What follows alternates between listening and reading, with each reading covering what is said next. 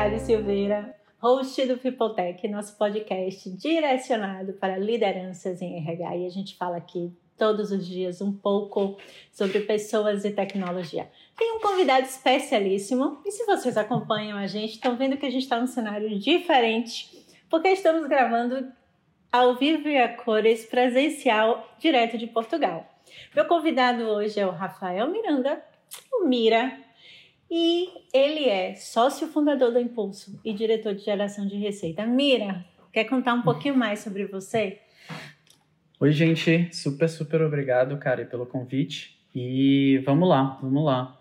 É, é isso, eu sou. É, eu me formei em exatas, então eu fiz graduação em ciência da computação, depois fiz mestrado em mecatrônica, é, mas é, eu acabei descobrindo que o que eu mais gostava era de resolver problemas complexos é, com, em time.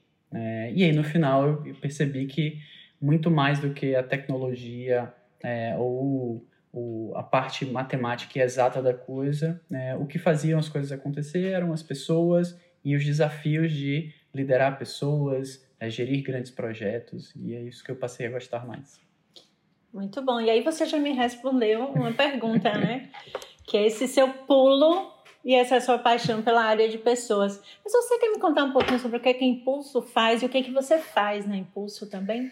Legal. É, eu sou o diretor de geração de receita na Impulso. É, eu sou responsável pelo comercial, é, pela aquisição de clientes, pelo sucesso dos nossos clientes é, e pelo nosso marketing, B2B e B2C. E dentro das minhas responsabilidades, é, é muito.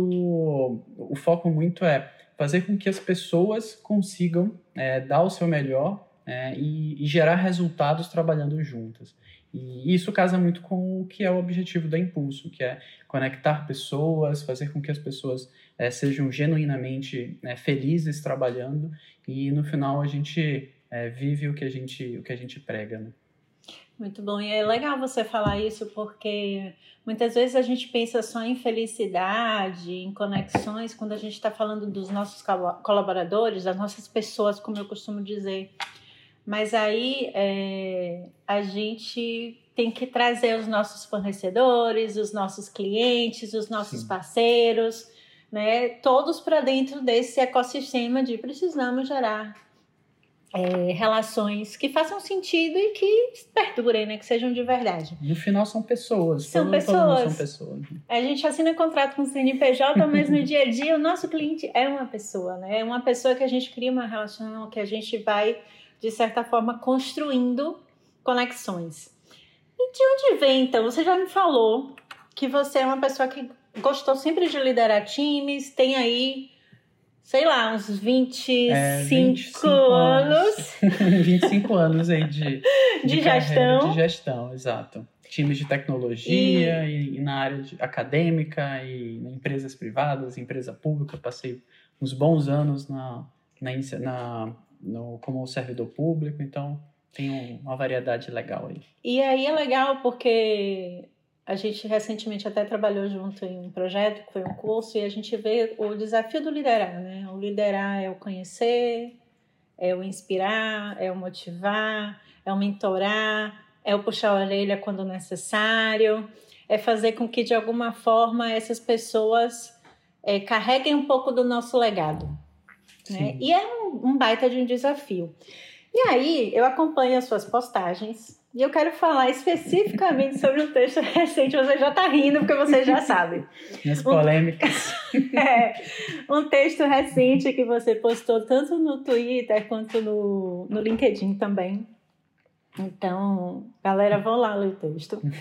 É, e que você tem uma frase assim, só para a gente deixar a coisa animada, você colocou assim: o disque é como uma piada de mau gosto. Palavras suas, não minhas.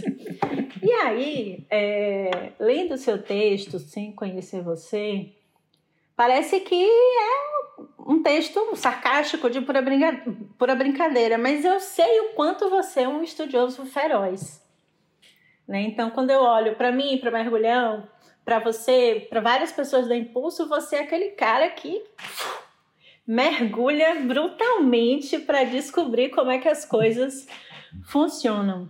E aí eu queria que você me falasse sobre essa sua visão do DISC e de outros frameworks de perfil de personalidade que são tão usados pelas empresas, cada vez mais usados, tanto para selecionar quanto para fazer avaliação de desempenho, às vezes atrelada à remuneração. Sim. Né? E que você traz como uma pseudociência, e não é só você que traz como uma pseudociência. Tem um grande grupo de pessoas que consideram o DISC uma pseudociência.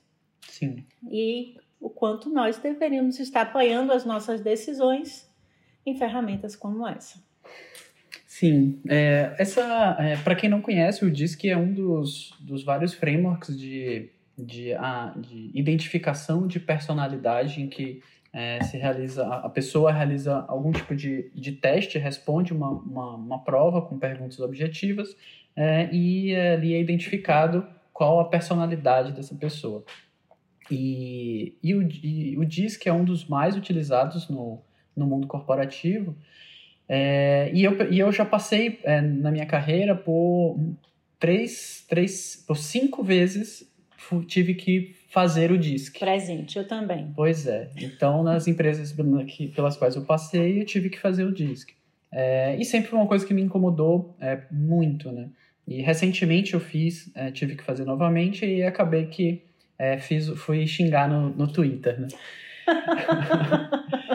e, e acaba que como uma coisa que a maioria das empresas faz, é, se tá todo mundo fazendo, então normalmente a gente acha, ah, então. Vale a pena. Então é isso. Então, se tá mundo fazendo, tá certo, ou, ou faz sentido, tem alguma, é, alguma validade, isso tal. É, e aí eu fui estudar, pesquisar a origem do DISC, a origem disso tudo, para entender porque é, para mim não, não fazia sentido, né? E, e aí quando eu fui estudar, eu descobri umas coisas assim, estarrecedoras Sim, aparece a palavra. Que é o, o cara que criou o, o, o DISC, é, ele era um psicólogo, sim, e aí ele fez uma. teve uma ideia. Com base na, na vida pessoal e amorosa dele, ele chegou e falou: Ah, eu acho que todas as pessoas no mundo elas são. É, só existem quatro personalidades. Que aí ele colocou essa, essa visão dessas quatro coisas. Se é um perfil mais dominante, um perfil mais é, é, calado, quieto e, e, que aceita ser controlado. Então, um perfil mais criativo. Então, são quatro perfis, né?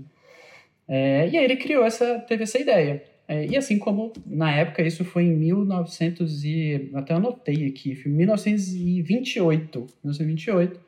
É, e como todos os psicólogos na época, assim, não existia como validar isso, né? E ok, Jung foi um dos que criou uma série de, de, de ideias e depois foram sendo validadas ou é, refutadas né, cientificamente. E aí é, ele teve essa ideia, então é basicamente uma especulação de que era assim que a mente humana funcionava. Lançou, a comunidade científica não deu bola, não, não, não julgou é, válido de ser de que, que tinha de alguma avançar, de né? avançar, de que era alguma coisa que fazia muito sentido e simplesmente foi um paper que ele escreveu, botou lá na. Ninguém, ninguém gostou, ninguém achou interessante, ninguém achou que fazia sentido. Engavetou. Enga e foi engavetado e pronto. Assim como centenas, dezenas de milhares de papers, você fez doutorado e tal, você, você sabe tem papers e, e papers. Sim. Né? E aí, ok.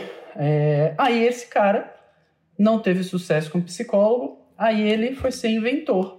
Aí ele criou, foi até uma invenção boa, ele foi o, o cara que ele criou a, o medidor de pressão. Uhum. Então, quem idealizou a medição de pressão foi ele. Nossa. E a, de pressão sistólica, e ele inclusive criou o, o protótipo do, do polígrafo. É esse cara que, que teve a ideia do disco. Só que ele teve part, parcialmente sucesso nisso, mas o que realmente teve sucesso, curiosamente, foi que ele inventou a, a personagem de cartoon, a Mulher Maravilha. Então, Sério? Ele, então ele, ele ficou, no, no final, ele, o, o, sucesso financeiro e tal dele foi esse. Ele Já tem um crédito para ele, porque eu adoro a Mulher pois é. Maravilha. É. E aí, assim, se vai ver a biografia dele, tem várias coisas disso, dessa relação com as, a, a esposa dele, ele tinha algumas amantes, e tudo isso se mistura com as ideias que ele teve e com a personagem Mulher Maravilha. Beleza. Aí, 30 anos depois, vem um outro psicólogo, que aí na época era psicólogo industrial, que era alguém dentro do trabalho, era psicólogo dentro de, de empresa, só que dentro de, do chão de fábrica, né? Que ele queria uma forma de validade, analisar de maneira mais em escala é, os profissionais da, das empresas lá, né? Então, muitas fábricas, período de revolução industrial e tudo mais. E aí ele achou esse paper do, do cara lá e falou: pô, legal, isso aqui. Encaixa. Encaixa. E ele criou um teste. Aí ele criou uma série de perguntas para, calculando e dependendo das respostas, saía e dizia: você é D, você é I, você é, é S ou C. E aí pronto, ele atribuiu cores para isso. E, inclusive no, no, ambiente industrial é muito, muito comum o uso de cores, tem muito da gestão visual e tal. Então ele herdou isso, assim, dessa coisa do, das cores e criou esse, essa visão. Então você Podia ser vermelho, ser verde, é, amarelo ou azul. Aí pronto, criou isso.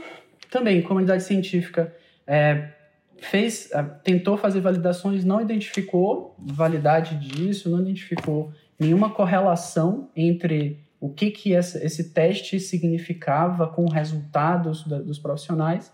E aí também foi rechaçado e ficou, entrou no ostracismo também sumiu. Aí, quando vem 60 anos depois, que aí já foi em 2014, então já bem recente, surge um cara que é o Thomas, o Thomas, é o Thomas Erickson, que lança um livro chamado Rodeado por Idiotas, então Surrounded by Idiots, em que ele pega, ele também achou esse teste que o cara, 60 anos antes tinha feito, achou massa. E aí ele colocou no. no, no escreveu livro. um livro é, ajustando os termos e tal. E, esse, e com esse título não tinha como não viralizar. e, botou pra, e botou para vender. E a questão é, esse cara, ele não era psicólogo. Hum. Ele, na verdade, ele era um vendedor. Então ele era um self-made man, então ele, ele uhum. era meio que empresa, empreendedor e tal. Sim, então sim. não tinha formação é, acadêmica é, muito menos em área de, de, sociologia, psicologia, análise de sociologia comportamental. E aí ele tinha vários hustlers, né? Tinham várias tentativas de, de, de business dele. E um deles é lançar um livro para ver se vende o livro e ganha, é, e ganha com isso a renda passiva, né? Aí ele conseguiu uma editora de é, bem pequenininha que faz essas para ajuda pessoas a fazer um self-publish, né? De uhum. fazer uma publicação pequena. Ele fez, assim que entrou nos olhos um monte de gente comprou, esgotou, aí uma grande editora viu a oportunidade, comprou os direitos, botou para vender e explodiu. Então, vendeu... Temos o disc. É, 35 países, vendeu milhões e milhões de cópias e coisa e tal. E aí, em cima disso, ele criou um business de consultoria, de treinamento de disco, formação de consultores, de aplicação de teste, de software para aplicar, para vender. Então, ele criou Sim. um grande um grande business, um grande império quase em cima disso. Né? E tudo baseado é, em, sem nenhuma validação científica, nenhum tipo de comprovação e que essas coisas funcionavam. E, e aí, em 2018, esse cara ele ganhou um prêmio do, da fraude do ano. Esse Thomas Eros que lançou esse livro. É porque foram analisar a fundo todo esse histórico, o porquê eu disse que todas as empresas estavam usando tal. E aí é, viram que não tinha validação. Mas mesmo assim, continua vendendo, continua todo mundo usando e cada vez mais as pessoas achando que existe validade nisso. E, e é isso me incomoda muito. É por isso que eu, depois de muitos anos, resolvi xingar no Twitter. não, pô, tem alguns pontos interessantes aí. É, a minha experiência com disco é muito semelhante à sua, então eu já fui todas as letras em momentos diferentes da minha vida. É, e eu acho que quando a gente chega a uma determinada idade, né, maturidade, e aí a gente começa a fazer terapia, tal, hum. a gente fez terapia durante quatro anos, a gente ainda não sabe a nossa personalidade. E como é que a gente vai atribuir? Né? Eu fico pensando, né, de onde vem essa nossa ousadia empresarial, por assim dizer, de é, atribuir a alguém uma característica, uma nota, e inclusive usar isso para avaliar né, pessoas.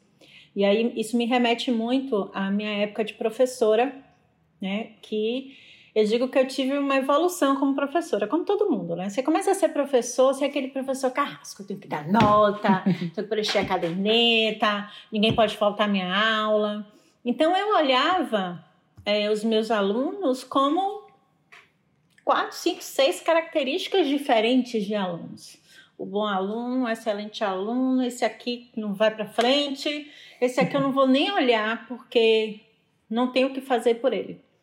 E quando a gente ganha experiência, isso tudo vai meio que para o chão, porque você começa a ver o indivíduo como um todo, né? O meu aluno de sala de aula é o meu aluno do corredor. E muitas vezes ele não é bom na prova, então ele vai tirar uma nota baixa, mas poxa, todas as conversas que eu tive com ele no corredor, carregando o livro até o carro, foram fantásticas sobre o conteúdo da aula.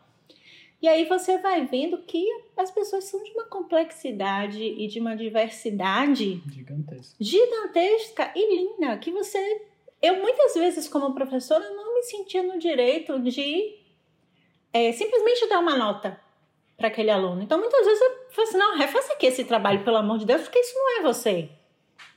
Né? E aí é, a gente vê é, esses frameworks sendo usados para definir se a pessoa vai ser contratada, se não vai ser contratada, se vai receber um aumento na sua remuneração ou não.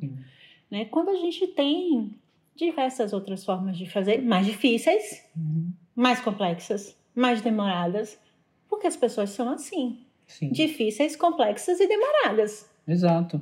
E, e, e no final, é, o, que, o que se tem de estudo de, científico é, sobre personalidade é que, é que as pessoas, é, que o ambiente, o contexto, é, ele tem uma, uma influência muito grande na personalidade percebida das pessoas. Então, você tem, é, a, tem muitos estudos com, com crianças, por exemplo, e mostrando que ela pode ser, ela tem uma, entre aspas, personalidade, ela se comporta de uma forma no colégio, mas se comporta de outra forma completamente diferente é, em casa.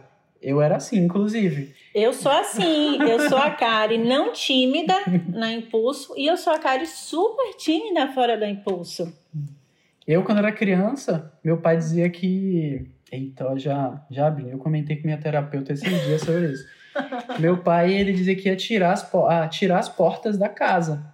Porque eu era, eu batia a porta. Eu, quando fazia alguma coisa que eu não queria, eu estava contrariado, eu saía correndo ah, e pegava a porta do quarto e buf, batia.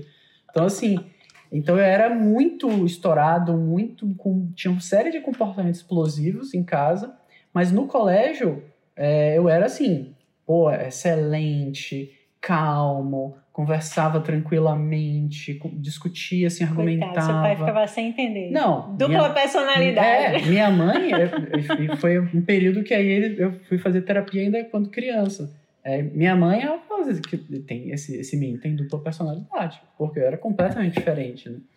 Então, então é isso. Então, na, na, o, que se, o que se tem de validade é isso, de que o contexto influencia muito. Sim é, e as pessoas se comportam de maneira diferente. Então, a identificar a personalidade de uma pessoa é um trabalho muito longo que você precisa fazer, sim, testes, perguntas, e aí você ir perguntando e aí mapeando, observando, observando comportamentos durante um período constante, é, é, recorrente e longo de tempo que aí nesse espectro grande você vai identificar, um, e aí um profissional qualificado, um psicólogo, uma pessoa psicóloga, vai identificar com o treinamento adequado e a formação adequada, vai identificar padrões, esses padrões de comportamento que são, é, são sustentáveis, né? que eles se repetem no tempo, e é isso forma o que a gente pode chamar de personalidade daquela pessoa. Mas isso é completamente o oposto de um teste que você faz em 20 minutos respondendo perguntas é, de múltipla eu escolha. Nem, nem digo, Mira, que a gente consegue descobrir a personalidade. A gente, eu acho que a gente consegue descobrir características, Características, daquela, né? daquela pessoa. Sim, perfeito. Então a gente sabe, poxa, aquela pessoa é mais tímida, aquela pessoa é mais extrovertida, aquela pessoa tem um pouco de reatividade a determinados comportamentos de outras. Né? Então a gente vai identificando, é, e nós que somos líderes, é o nosso papel, a gente vai trabalhando com pessoas ao longo do, do dia e da vida, né? E a gente vai identificando isso, olha, com tal pessoa eu preciso falar de um jeito, porque dessa forma eu vou conseguir o que eu preciso, eu vou fazer com que ela assimile essa informação.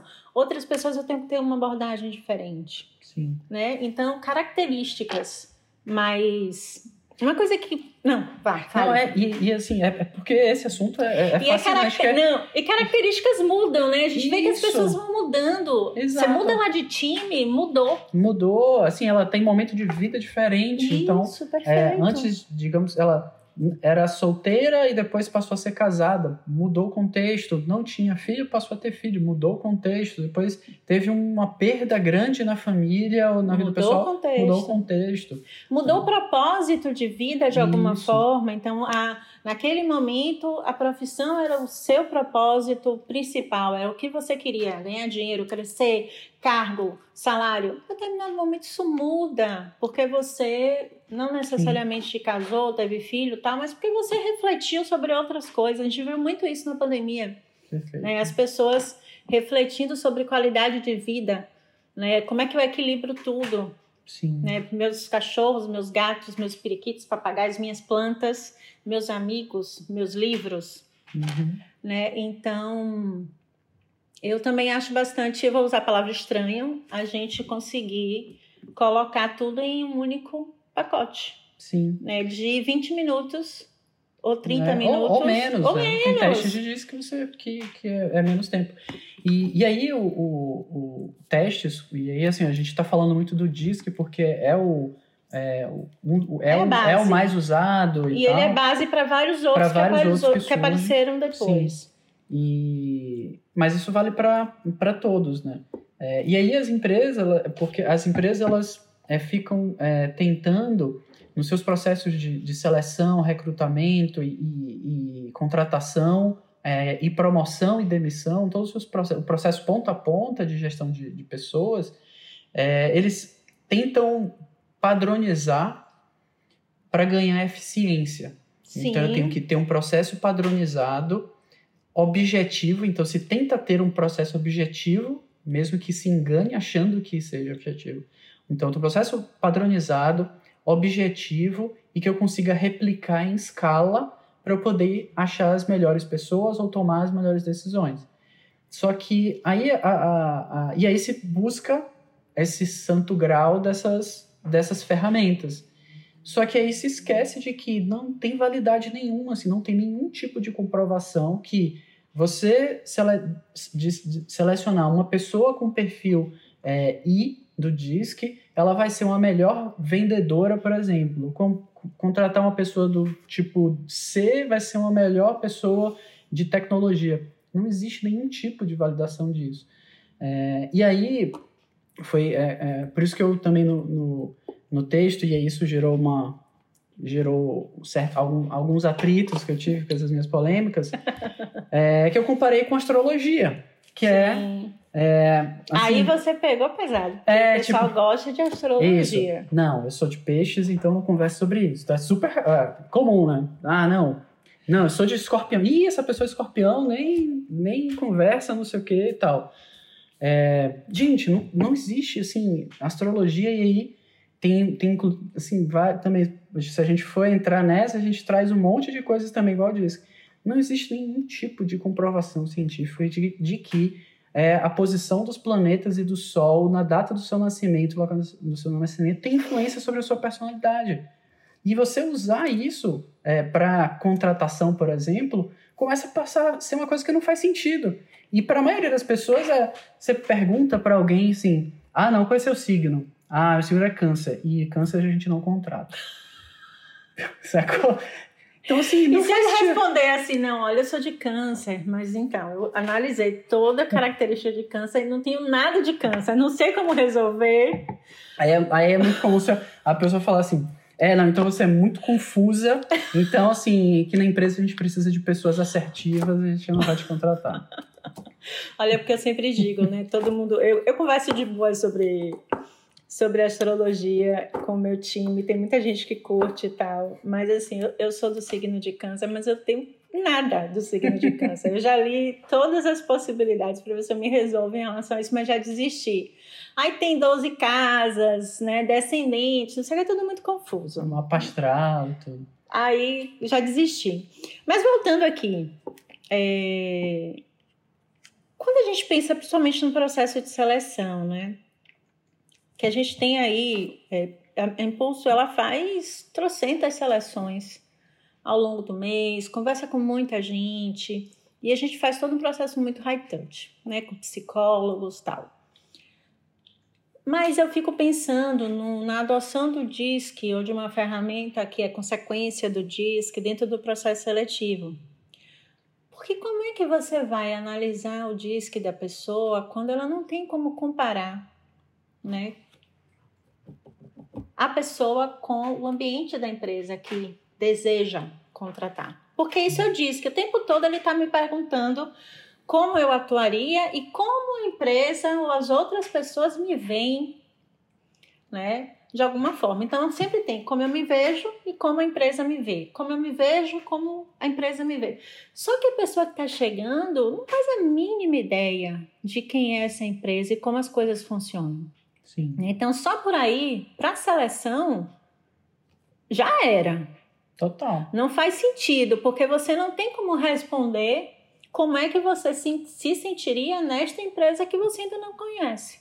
É, porque, porque na pergu nessas perguntas do DISC, ele tenta, ele tenta isolar isso da empresa nova. Ele tenta, tipo, você como, como você no ambiente profissional. Só que o descarta de que cada ambiente profissional é diferente um do outro. Então, é, no final das contas, que descarta. Porque é, e essa é uma outra é uma é um outro é um mito muito grande muito grande de que a personalidade ela é intrínseca à pessoa é, e ela é independente de tudo. Tipo, a gente nasce com a personalidade e ela e, e tem aquilo, né? Então, o, o, é como se fosse tipo um, um bichinho que é alguma coisa que está dentro da gente e ah não é, eu sou eu sou I é, no último no último teste disso que eu fiz eu sou C. Aí não eu sou C que é que sou é, compliance. Então eu sou sou muito eu aceito as normas e tipo e coisas assim. Então ah não é, se eu sou C e, eu, e, eu, e por acaso eu discordei de alguma coisa eu falo, não, eu não posso discordar disso, porque eu sou C. Então, assim, eu, eu tô indo contra a minha natureza discordar. Então, ok, não vou discordar. Então, assim, então é impossível aquela pessoa discordar porque ela é C. Então, a gente é, tem esse mito de que a personalidade ela é imutável. E, e aí, esses testes, eles se baseiam nessa ideia de que é possível identificar a personalidade da pessoa independente do, do contexto. É, gente, isso, isso se a gente analisar com calma, é com, completamente contra-intuitivo, se eu puder usar essa palavra, porque a gente evolui como pessoa o tempo todo. Se eu olho para a Kari de 20 anos atrás, ela era outra pessoa. Eu, a, o meu sentimento é que a cada dia eu sou uma pessoa completamente diferente. Então, é, não, não, eu não terei a mesma personalidade em todas as reuniões que eu participar. Sim. Eu não terei a mesma personalidade em todas as decisões difíceis que eu tiver que tomar. Eu não terei a mesma personalidade em todos os feedbacks duros que eu tiver que dar. Sim. Né? Então, é, retirar essa complexidade do problema é um sonho. Mas hoje a gente não tem como fazer isso. Não tem. E, e aí, o, o grande problema, e esse foi um, é um no, no LinkedIn rolou rolaram algumas perguntas interessantes a gente lá nos comentários é, e aí uma pessoa falou assim não eu é, concordo que que é, testes como esse não não deve não devem ser aplicados para como única forma de tomada de decisão, é, mas uma vez sendo bem feitos, eles são eles ajudam, então eles são um complemento. E, e aí essa ideia do complemento é uma tentativa de, de novo, de se agarrar a alguma coisa pseudo que objetiva, então que pareça ciência, que pareça objetivo, para eu justificar aquilo ali.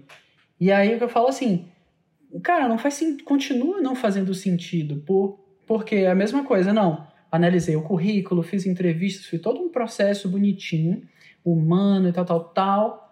E aí eu, e aí, e aí depois eu pergunto assim para a pessoa, tá, me diz aqui em que cidade que você nasceu, é, a data que, que, eu vou fazer, que horas e com o segundo que eu vou fazer o seu mapa astral para ajudar a tomar a decisão se eu vou te contratar ou não. Não faz sentido. É, e aí eu acho que isso joga por terra uma, uma, algo que para mim é muito forte nesses 25 anos de gestão, seus e meus, temos aqui 50 anos de liderança, somando. Eita! é, é que no final das contas, talvez tudo isso tenha a ver com a gente aceitar que nem todas as contratações vão funcionar. A gente precisa, claro, encontrar formas de mitigar Sim. os erros de contratação, os desvios de contratação, tudo isso, então melhorar os nossos processos. Mas no final das contas, quando a pessoa começa a trabalhar, é que a gente conhece ela. Sim. E a gente conhece ela no sentido profissional, não no sentido da personalidade dela. A gente conhece se ela entrega, se ela consegue se comunicar bem, se ela tem uma boa integração com o time, se ela é uma pessoa que curte fazer relacionamento ou não, ela não curte fazer relacionamento, nunca se envolver com as outras pessoas, quer fazer o trabalho dela e pronto. Então, essas coisas a gente só vai aprender ao longo da jornada da pessoa na empresa. Sim. E o papel do líder é identificar essas coisas e ajudar e fazer com que as características individuais dessa pessoa se complementem ao time. Sim. E essas características têm características boas, mas também têm características não tão boas ou ruins e que faz parte.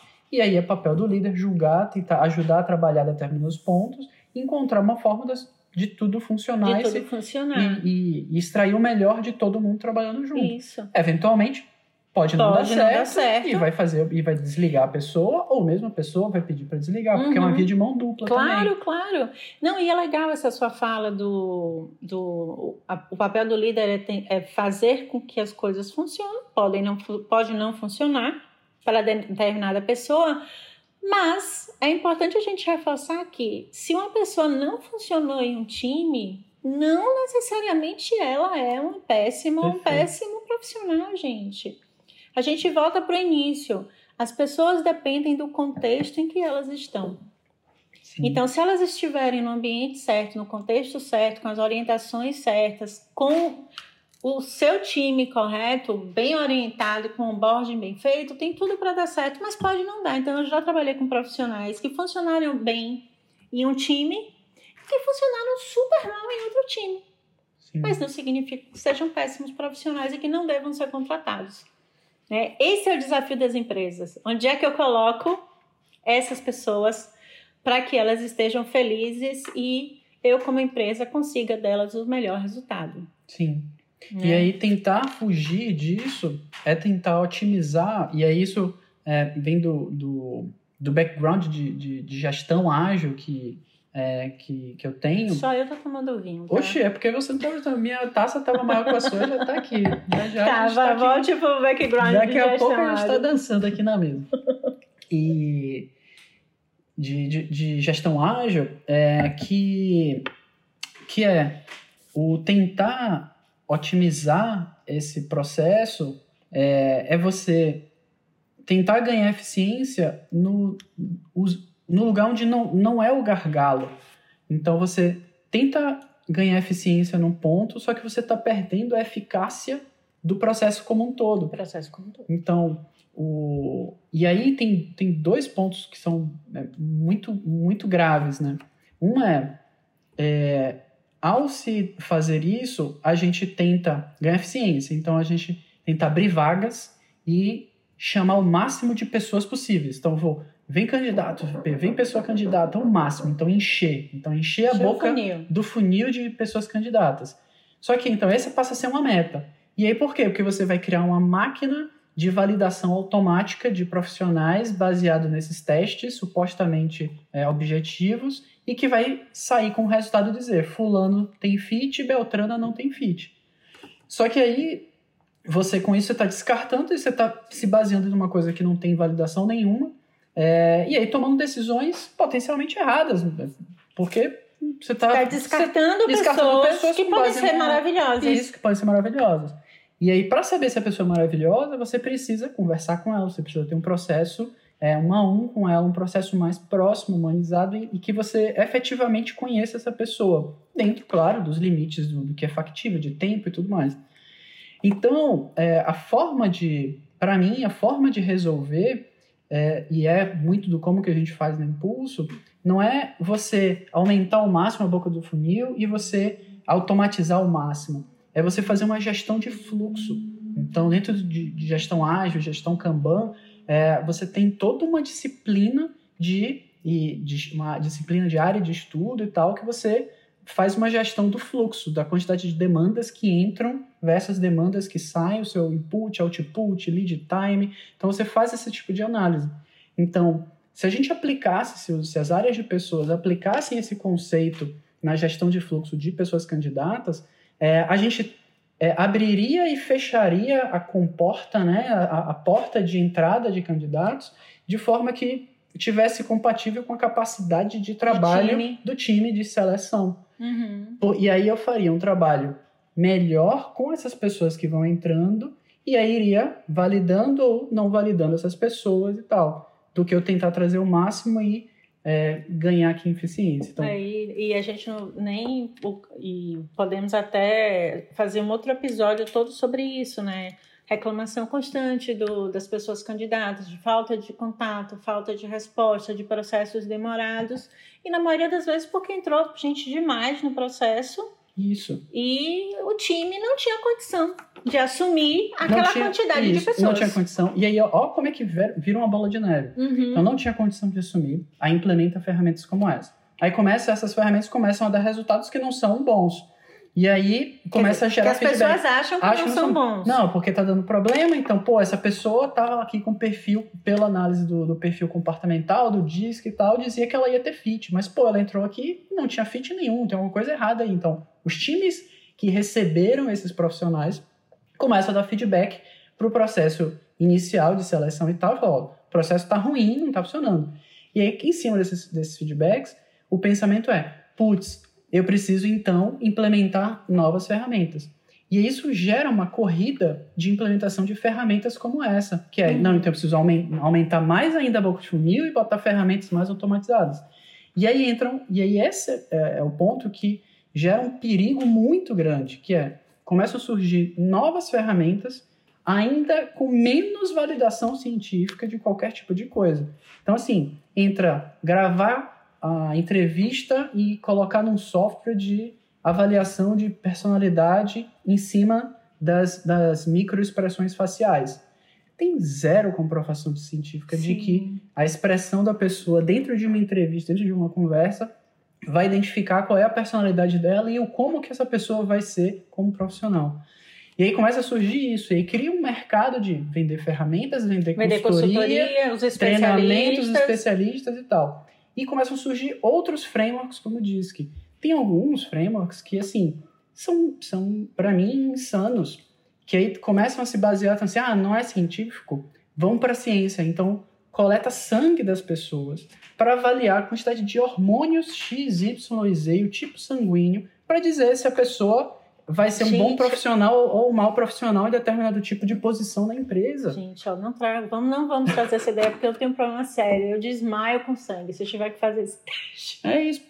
Dá um Google aí, teste de personalidade, tipo sanguíneo, que vocês vão achar. É assim, é, é isso. Não, aí. eu, eu tô brincando, mas eu uma vez tive uma conversa com alguém que ele trouxe essa questão do, da personalidade através de tipo sanguíneo e eu, eu optei por não seguir em frente na pesquisa. E aí, a gente caminhando aqui para os momentos finais, Mira, eu adoro a forma como você se aprofunda nos assuntos. Eu não sabia, eu sabia, sou uma não fã do Disque, não gosto, porque todas as, todas as vezes que eu passei por Disque foram ruins. Mesmo aquelas vezes que a empresa contratou aquele especialista uau, uau, uau, né? E que eu acho interessante que as pessoas chegam com um pedaço de papel e parece que me conhecem há 20 anos, né? Quer dizer, acham que me conhecem há 20 anos, eu ouvindo ali, falo assim, mas não, não aconteceu nada disso, eu não sou assim, não me vejo assim. Né? Nunca recebi um feedback desse na minha trajetória profissional. É... E aí? No final das contas, a gente chega à conclusão de que o que nos resta é conhecer as pessoas. Sim. Que é difícil, dá trabalho, gasta um tempo danado, nem sempre o RH vai acertar, vai receber feedback difícil do líder. O RH e liderança vão ter que trabalhar muito fortemente juntos. Se for um time ágil, esse feedback vem mais rápido, porque os times ágeis são menores, se integram mais rápido, então nas entregas, na forma de comunicação, na dinâmica da semana. Então, é mais fácil, de alguma forma, a gente identificar quais são os gaps, né, e, e começar a tratar. Se não for, talvez leve um tempão para a empresa identificar que aquela pessoa não tem fit, né, com ela, né, especificamente com aquele time ou com aquela empresa. E no final das contas a gente volta para o que a gente falou no início, né? O que nos resta, o que nos resta hoje como empresários, lideranças, é, pensadores é conexão entre as pessoas. Exato. Né? Não, não tem outro caminho ainda. Sim. A gente tem o Big Five, dá para fazer todo um outro episódio sobre o Big sim. Five. Sim, sim. Que é o único que tem é, comprovação científica, mas que não vai dar o resultado que os RHs precisam, né? Porque é muito mais uma ferramenta de autoconhecimento muito direcionada para a pessoa e não para a empresa. É... Mas é isso. A gente não tem uma bala de prata hoje. Sim. O e que o... é bom. É, assim, é, e, o, e, e, e dentro do, dos testes de personalidade, como diz que tal, normalmente eles estão atrelados a é, você, você não contrata só o teste, você contrata o teste é com uma análise do resultado por um, uma pessoa especialista. É, e aí, você desenha um cenário assim, é muito fidedigno do que, que é o trabalho de desenvolvimento de pessoas de, das lideranças. É um trabalho que leva tempo, que Sim. requer análise de várias sutilezas dentro de um, de um tempo longo, e isso é o que, que a a comunidade de, de psicólogos é, tem de, de, validação, de análise, de, de, de, conclusão sobre como é que se né, ajuda pessoas e tal. É, e aí essas pessoas especialistas, elas têm lá só o seu resultado e elas começam a conversar com você e aí acham que e, assim, e, e parecem que conhecem você há muitos anos. E eu tenho várias assim pessoas que fizeram o teste do DISC, e fizeram essas análises e essas conversas e que acharam fantásticas, sim, amaram. Sim, sim, sim. E assim, tem um, um amigo meu que ele falou assim: Cara, eu fiz o teste e fui lá na conversa com a pessoa parecia que ela estava dentro da minha cabeça, assim, parecia que ela me conhecia a vida toda, que ela sabia o que eu estava pensando.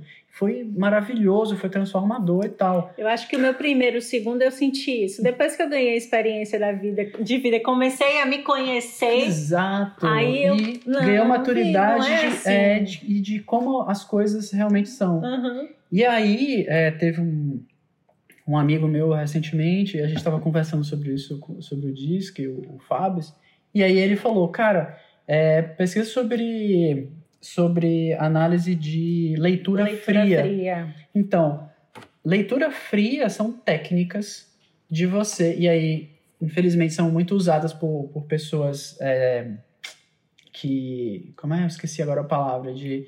que fazem. É, é cartomante. Que, que, fazem. Que, que tentam ludibriar as pessoas, né? Uhum. Então, a leitura fria é uma, é uma técnica estruturada que você aprende a fazer pequenas perguntas mescladas com afirmações muito genéricas para ir colhendo da, da pessoa que está do outro lado as respostas. Então ele chega numa sala, então, por exemplo, uma, numa sala lá de, de uma sessão, por exemplo, é espírita, é, e aí tem lá uma pessoa que está usando a técnica de, de leitura fria, por exemplo, é, e aí ela vai falar: é, Não, eu sinto que alguém aqui perdeu alguém importante. Então, assim, 99% de certeza de que vai ter alguém, alguém lá na Se sala que perdeu a minha gata, vai ser alguém Isso. importante. Aí alguém chega e fala: Ah, sim, eu perdi. Aí, pô, eu perdi meu, meu marido há, há seis meses atrás. Sim, você amava muito o seu marido. É, amava. Então, a pessoa vai fazendo essas, essas afirmações e coletando. E aí a própria pessoa vai falando o que, que ela precisa, e aí a, a, a, a, a especialista ali, no caso, começa a ampliar aquelas coisas. E aí as coisas começam a tomar uma proporção e você vai sendo envolvente, é muito sedutor, tipo, é, quem já teve a oportunidade de, de ir fazer leitura de mão, assim, em alguma festa e tal, e, e alguma feira, né, e aí entrar numa tenda e ler mão, é, pô, é uma coisa super sedutora, a pessoa ela consegue te envolver e falar coisas e não sei o que, o tom de voz e tal. Então, é uma coisa que você se sente abraçado, se sente é, sim, cuidado. Sim. É, e aí, quando você vê, você já foi falando as coisas, e quando você sai daquela sessão, você acha que a pessoa descobriu tudo, sabia tudo. E aí, esse meu amigo ele indicou tipo, uma reportagem do, do Fantástico, até, é, antiga até, e aí eles mostrando isso. Eles filmaram as pessoas entrando nessas sessões e depois saindo e as pessoas lá transformadas. Não, a pessoa, ela descobriu tudo, não tinha como ela saber isso. Aí quando mostra a gravação, ó, você falou para ela isso. Não, como assim? Não, eu nem, nem me lembrava que tinha tá, falado. Tá, tava tão envolvido isso. com a conversa que então, não lembra. Esse é, esse é um outro ponto para... E aí aqui é uma, uma mensagem final, assim, um apelo que eu faço para líderes, pessoas gestoras que que tem poder de, to de, tomada de decisão de uso ou não de ferramentas como essa, é, que é, é, veja como é assim, é assim, não faz sentido uma pessoa conseguir só com o resultado de um teste ter uma conversa e conseguir fazer essa análise é, do, do, seu, do, da, da, do seu colaborador. Então, você está fazendo, na verdade, um desserviço, porque você está é, potencialmente você está lidando com uma coisa muito, muito séria, que é a mente das pessoas. Então, é, tem, tem pessoas que. Tem, tem casos, assim, histórias terríveis, assim, de pessoas que ficaram destroçadas porque ah, meu Deus, eu sou I e eu não posso fazer isso e tal, então não. E muito na época do, das cores, eu sou que, vermelho, então eu não posso fazer e isso. Tem pessoas que se apresentam, né, com Sim. as características do disco. Então eu Exato. sou isso e isso, eu sou aquilo, aquilo outro. Então é meio que como se a gente estivesse taxando as pessoas quando. Encaixotando. Né, né? Encaixotando quando o trabalho da liderança é desencaixotar. É descobrir os talentos, é descobrir o quão diverso aquela pessoa é, no sentido de coisas legais que ela pode pensar, características diferentes de personalidade dentro de um time. Então, claro que aqui a gente não está brigando com ninguém.